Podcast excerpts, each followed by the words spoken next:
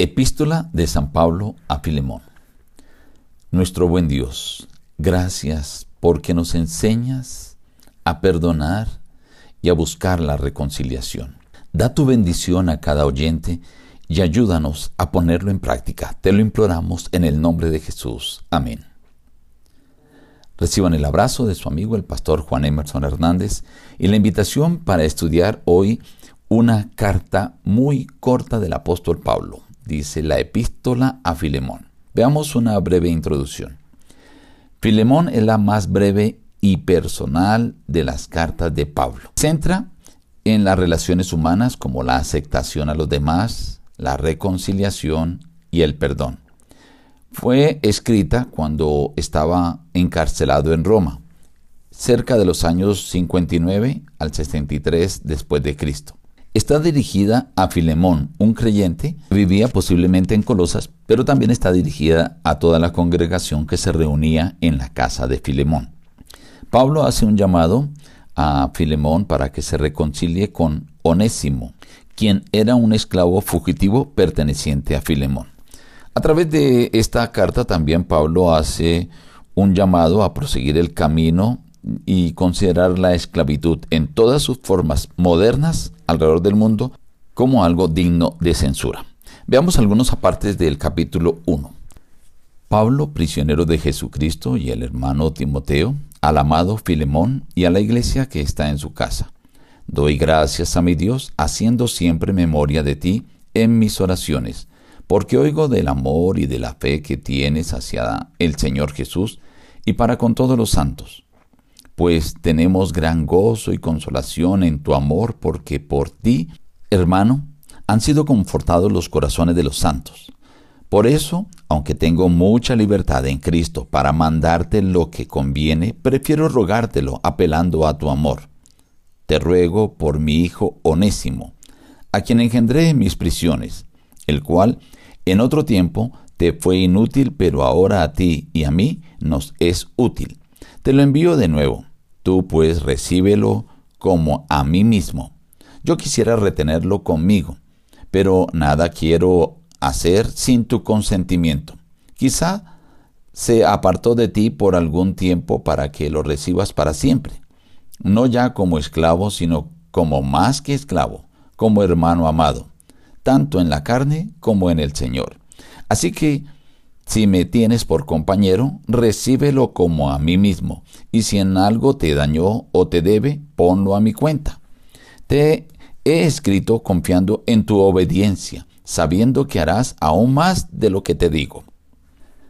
Es interesante que en esta carta tan corta que va dirigida a Filemón, Pablo también desea que sea leída a la iglesia. Al parecer, esta situación de la esclavitud era común en los cristianos que habían allí en Colosas. Por eso, el apóstol, al dirigirse a Filemón, también se está dirigiendo a la iglesia. Otro aspecto interesante es que aunque no tenían un templo allí, los hermanos utilizaban sus casas para reunirse, para formar la iglesia. Por eso Pablo le dice a la iglesia que está en tu casa. Ahora pasa a apelar a cierta cualidad especial de Filemón. Era un hombre que se destacaba por su amor, su fe para con todos los santos. Así que él habla acerca de ello y dice que ha sido consolado tanto él como los hermanos que están allí al escuchar del amor de Filemón. Ahora Pablo dice, bueno, yo tendría la autoridad porque yo también te evangelicé a ti, soy un obispo, ¿cierto? Yo podría mandarte lo que conviene, pero dice, yo apelo a tu amor y le ruega por Onésimo. Onésimo era un esclavo que al parecer había huido de su amo Filemón. Había llegado allí donde estaba Pablo preso en Roma y Pablo lo había adoctrinado, evangelizado y él se había convertido. Ahora Pablo le había cogido afecto, aprecio a Onésimo y quiere hacer un doble trabajo. Uno con Onésimo, que él debe someterse a su dueño. Claro, es posible que el dueño quiera castigarlo, reprenderlo. Entonces Pablo también quiere hacer otro trabajo con Filemón, ya que el dueño era también un creyente. Y le dice, recíbelo como a mí, recíbelo no como un esclavo, sino como un hermano, un hermano amado, tanto de carne como en el Señor. O sea, que lo tratara de una manera especial. De esta manera Pablo se convierte en un revolucionario para esa época, porque toda persona debía respetar la esclavitud, que era el medio social como vivía en ese tiempo. Los esclavos eran personas que habían sido tomadas prisioneras o habían sido vendidas y algunos de ellos eran profesionales, médicos, educadores o artífices.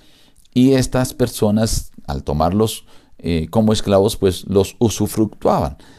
De tal manera que aquí y no nos dice qué clase de cualidad tenía Onésimo, pero le dice el apóstol, tal vez en algún tiempo te fue inútil, pero ahora es útil.